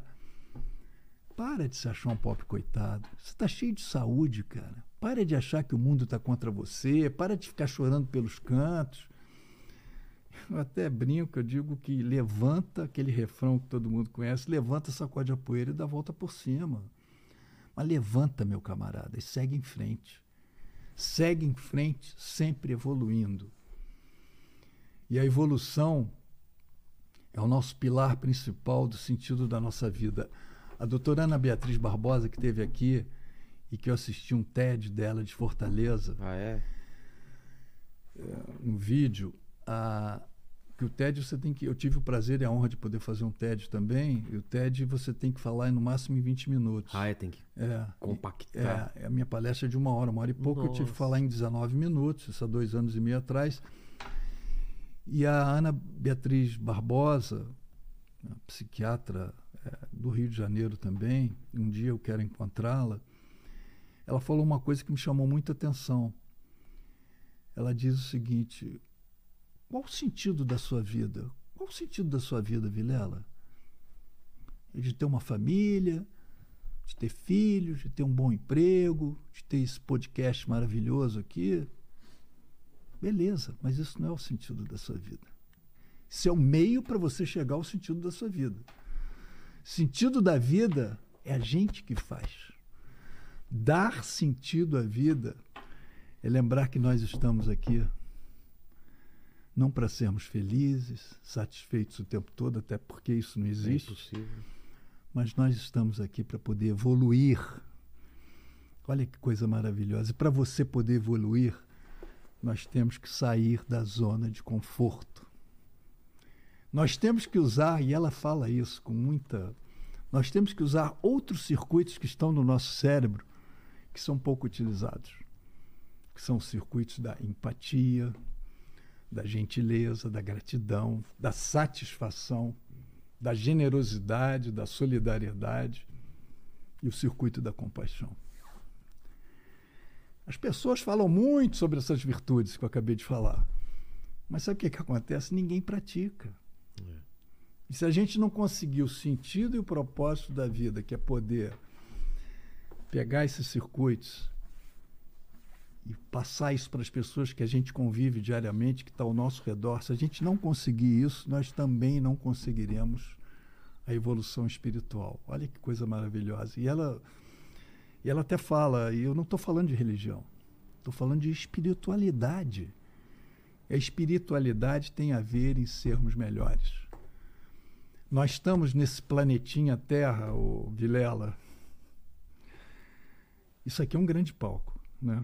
Nós somos os atores, nós performamos aqui diariamente, até que um dia a cortina vai se fechar, o espetáculo termina, e a gente tem que entender que a nossa edição é limitada. Para isso, a gente tem que. Isso aqui é uma passagem. A gente tem que saber passar o bastão, passar todos esses circuitos para as pessoas que virão. Mas se a gente se coloca numa posição, num mecanismo absolutamente egoísta, para competir, para desejar o mal, para não ter um pingo de gentileza com as pessoas, todos nós, sem exceção, estaremos adoecendo e sem perceber. A gente está adoecendo sem perceber. E ela fala uma coisa muito interessante que a evolução espiritual, no fundo, seria a nossa conexão com o que há de melhor no universo. Uns chamam de Deus, outros de Alá, de Buda, de Orixá, isso não tem a menor importância. A importância é que a gente passe a se conectar com essas energias para que a gente se reabasteça e possa dividir tudo isso entre todos nós. E ela fala até interessante que ela fala o Deus dela é o Deus que ela chama do design do universo. Olha que bonito. Porque eu tenho, por quem eu tenho profunda admiração do meu Deus, seja o Deus que cada um for. Porque foi ele que criou. Ele que fez a coisa mais extraordinária desse mundo, que é o nosso cérebro. Talvez exista alguma razão para isso. Talvez por ele, através dele, ele queira se comunicar com a gente. Mas para isso, nós temos que abrir os portais desse cérebro de forma a sermos mais humanos. Olha que lindo. Na acepção mais concreta, transparente, transcendente da palavra humano. Esse é o nosso sentido da vida. Achei lindo isso. Demais. E o Rubem Alves, querido Rubem Alves, eu adorava, era um mineiro de boa esperança, um escritor, psicólogo, educador. Rubem Alves morreu há uns oito anos atrás e Rubem Alves fala uma frase que me acompanha direto. E tem muito a ver com isso que a gente está falando. Milho de pipoca que não passa pelo fogo será sempre milho de pipoca. As grandes transformações acontecem quando nós temos que passar pelo fogo, pelas dificuldades, pelo sufoco, pelas pressões, e aí sim nos transformarmos numa belíssima pipoca. Isso eu acho maravilhoso que ele fala. É muito bom. Paquito, perguntas? Tem sim. É, a galera aqui do Telegram. do, do Telegram mandou uma pergunta Deixa eu até pegar o nome aqui. Foi a Carolina. Ela mandou o seguinte: É, é verdade que você conheceu o piloto do voo depois do acidente? Eu conheci uh, o piloto e o copiloto. O, como é que é o nome dela? Carolina. Ô, Carolina, é, assim que eu voltei do hospital, dos três meses que eu fiquei internado, o Gilberto Araújo, que era o comandante do voo, foi me visitar. Foi lá em casa, eu morava em Copacabana. Foi ele, a mulher e duas filhas, um filho e uma filha. E, e esse comandante, quatro anos depois, sumiu num cargueiro da Varig. Não sei se você soube disso. Não, como assim sumiu? Sumiu. O cargueiro da Varig saiu de Tóquio para Los Angeles, de Los Angeles vinha para São Paulo. Uma hora depois que ele aterrizou, ele eh, subiu, ele decolou, sumiu no Pacífico. Isso foi em 79. Meu acidente foi em 73. Foi em 79, janeiro de 79, ele sumiu. Não achou. Era ele mais quatro tripulantes. Era um cargueiro que levavam quadros do Malibu Mab, levavam outras coisas. Aí tem uma série de teoria. Ah, um MiG russo que entrou no espaço. Eu não acredito nisso. O que deve ter acontecido o avião deve ter sofrido algum problema de descompressão, alguma coisa que os caras devem ter desmaiado lá dentro, alguma coisa. E o avião ficou sem rumo. Nossa. Eu acho. E, e aí e caiu no Pacífico. Não, não achou vestígio até hoje. Naquele tempo você já não tinha dificuldades, né, de É.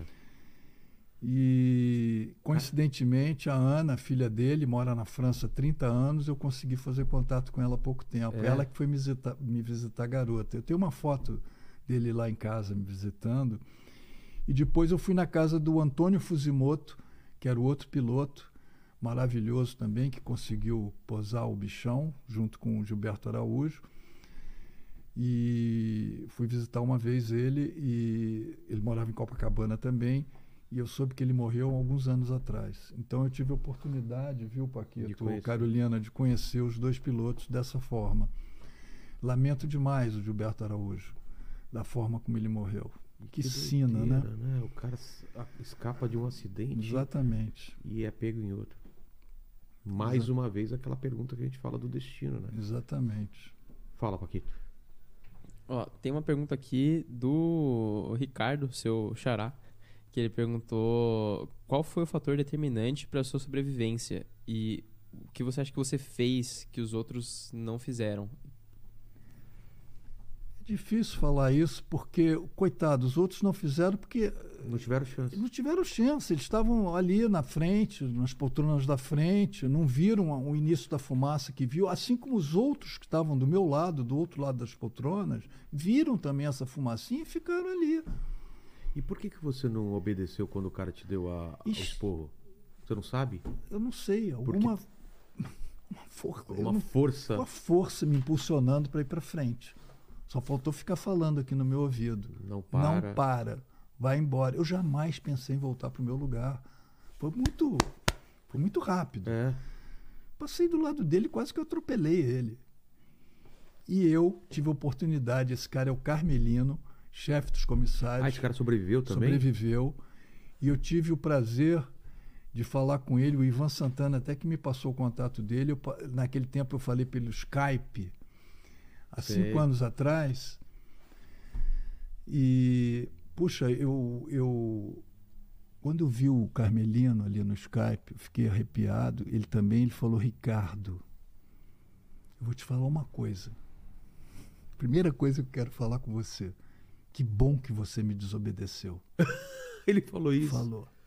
Olha. Se você tivesse me obedecido, você não estaria aqui E ele hoje. estaria carregando essa, talvez, culpa, né? Ah, não sei. O Dalai Lama tem uma frase que, que eu levo até hoje. Ele diz assim: o seguinte. é, Qual que é a frase que o Dalai Lama. é, comple- é, Aprenda as regras e quebre algumas. É exatamente essa frase do Dalai Lama que eu falei, gente, isso tem muito a ver do que, que aconteceu comigo. Aprenda as regras e quebre algumas. E a primeira coisa que ele falou, o Carmelino, foi isso. E quando o Carmelino começou a falar mais algumas coisas do acidente, aquele meu quebra-cabeça, que faltam, que ainda me faltam algumas peças, algumas peças eu comecei a encaixar. O que, que ele falou? Ele falou, pô, Ricardo, eu vi você vindo lá de longe, não sei o quê, eu não tinha essa imagem. E quando você chegou para mim, começou a conversar, eu te dei aquela bronca, e aí me veio essa imagem novamente na cabeça. Eu falei, gente, aí encaixava mais uma pecinha aqui. Eu falava, puta, é isso mesmo. Quase que eu dei um abraço ali no Carmelino. E aí eu tô ligando pro Carmelino, eu sei que ele mora em São Paulo, já tem já tem algumas vezes que eu tento falar com ele e não consigo. Eu fico até preocupado. Eu falei, Pô, será que aconteceu alguma coisa com ele? Porque hoje o Carmelino deve ter o quê? Uns 80 anos, não sei. Carmelino, responda nos comentários. Carmelino, aí. pois é. Me dá um alô. Dá um Preciso alô. conversar com você, voltar, conversar com você, te dar um abraço. Bora viajar junto aí nesse avião aí. Vamos fazer uma viagem, né? Exatamente. Eu tô fora. Ô, Paquito, você que é um cara que não acredita em destino, tá fora? Eu tô dentro. Não, vamos aí. Qual é a chance de cair um outro avião com ele, é, cara? isso é verdade, cara. Não é? Isso é é, muito verdade. pequena. Coitado, o comandante. Ah, é. O comandante já não pode dizer isso, né? É, Ô, então esquece. é. Não, mas acho que o problema era o comandante, então. Po- pode ser. É uma Ricardo coisa com tá ele. suave. Puxa. Que doideira. é. Ricardo, obrigado demais pelo papo. Tem mais alguma coisa que queira falar antes de eu Eu fazer as três perguntas finais? Eu só queria falar o seguinte, que eu, É. eu- primeiro que eu estou aberto para as pessoas me eu quero fazer palestras para o resto Procurar da minha no vida Instagram. E eu digo sempre o seguinte: tudo eu posso me alongar aqui uns cinco Claro, minutos? Claro. Tudo nessa vida passa, tudo. Os momentos bons, os momentos ruins, não é verdade? É. A nossa única constante, Vilela, é a mudança. Tudo é muito breve, tudo é muito efêmero. Eu digo para as pessoas para a gente procurar sempre ressignificar nossas vidas, sempre. Não importa a sua idade. Eu já tô, vou fazer 7.0. Não importa a idade que você tenha. Dá um, faz um check-up dentro de você, lubrifica sua mente, muda seus valores de vida, seu sentido da vida, como a querida Ana Beatriz Barbosa falou. E não precisa passar por uma tragédia como eu passei, não precisa. Lembro daqueles cartazes dos meus pais? Sim. aquele meu alimento de É. vida, eu digo sempre para as pessoas: escreva algo para um amigo seu, para sua família. Escreva um bilhete, uma simples frase para o seu colega de trabalho. Aqui dentro da gente, ô Vilela, eu chamo, nós temos uma chave da energia que eu digo sempre e que eu eu carinhosamente chamo do nosso disjuntor que a gente tem aqui dentro. Só que para a maioria das pessoas esse disjuntor está desligado, essa chave. Para a maioria das pessoas. Vamos acionar essa chave, vamos colocar ela no on para funcionar. Porque essa chave de energia se chama gratidão. Será que alguém não está precisando dessa energia? De um simples abraço? Não deixem as coisas para depois. O querido Carpinejar tem um livro que ele fala depois é nunca. É. O tempo não pode ser interrompido e a vida é uma tarefa a ser feita. Já dizia o querido Mário Quintana. Adoro Quintana. Quando vemos, já são Sei lá. meio-dia. É, duas horas. Quando vemos, horas. já é sexta-feira. Quando vemos já é o o mês final do está ano. né? terminando, o ano está acabando, já se passaram 20, 40, 60 anos, e quando vemos, nos damos conta de ter perdido um amigo. O amor da nossa vida também parte, e de que é tarde para voltarmos atrás. Não pare de fazer alguma coisa que te dá prazer por falta de tempo. Não pare de ter alguém ao seu lado ou de ter prazer na solidão. Quanto aos nossos filhos, que está tá acontecendo agora com a minha filha, os filhos não ficam para sempre. Os filhos vão para o mundo. E a gente tem que fazer alguma coisa com esse tempo que sobrar. Vamos tentar eliminar o depois. Depois eu te ligo, depois eu faço, depois eu falo, depois eu mudo. Deixamos tudo para depois, como se depois fosse melhor, não é verdade? Porque não entendemos que depois o café esfria, depois a prioridade muda, depois o encanto se perde, depois o cedo se transforma em tarde, depois as promessas são esquecidas, depois os filhos crescem, depois a gente envelhece, depois a vida acaba. Faça agora a diferença na vida das pessoas.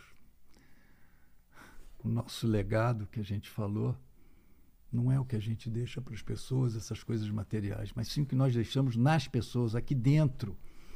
Eu digo sempre que o abraço é a distância mais curta entre dois corações. A vida é muito curta para ser pequena. Essa frase não é minha, é do Benjamin de Israel, mas a vida é muito curta para ser pequena.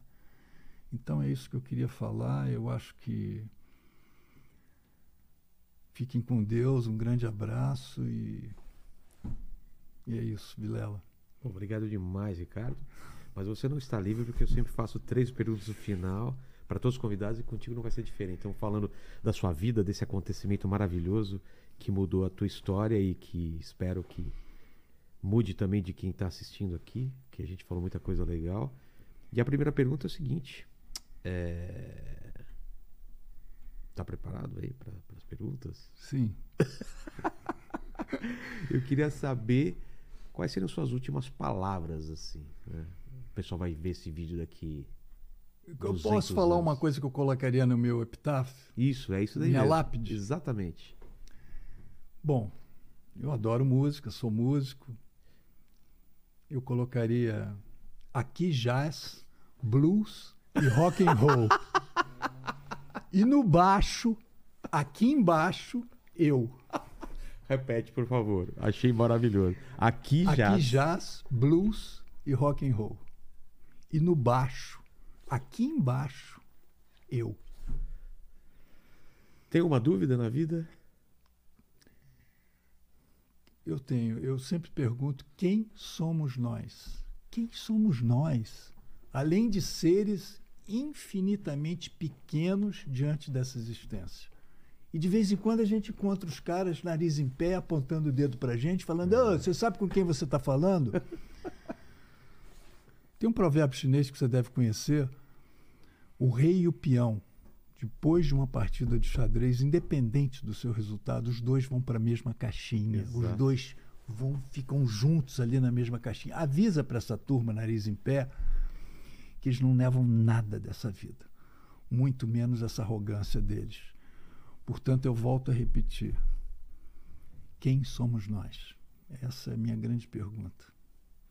A primeira pergunta eu inverti a ordem porque eu não sei se a primeira pergunta tem a ver com o que a gente já falou. Qual foi o momento mais difícil da sua vida? Ah, o momento mais difícil da minha vida.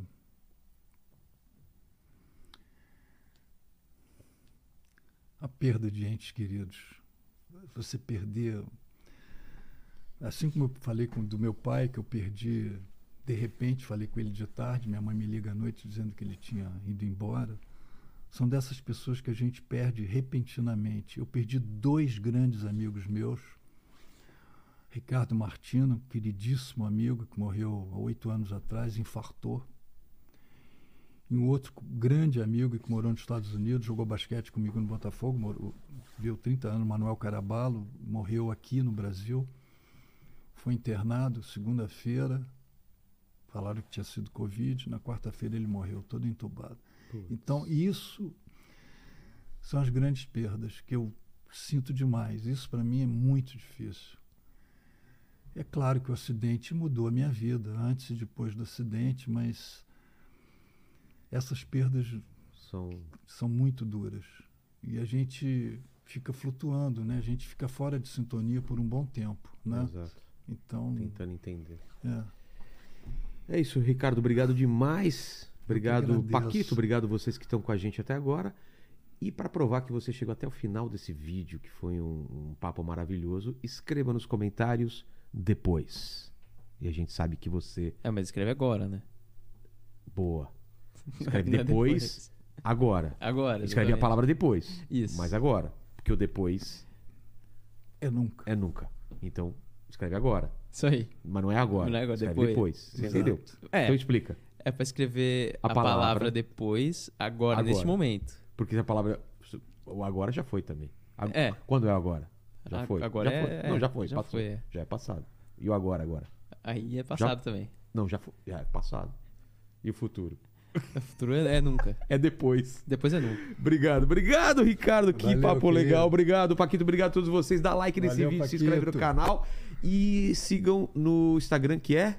É Ricardo Trajano, vocês me encontram Encontra lá, lá. tem meu telefone, Tem telefone, contato palestra e e- tudo é, para palestra, exatamente. Obrigado demais. Grande Valeu, beijo gente. para vocês, todos Valeu. que estão nos vendo, para você em Vilela e para você Paquito em É especial. uma versão do Chico Buarque mais magro, não é não? Não parece? isso, é. Parece, né? É, Valeu, é. gente.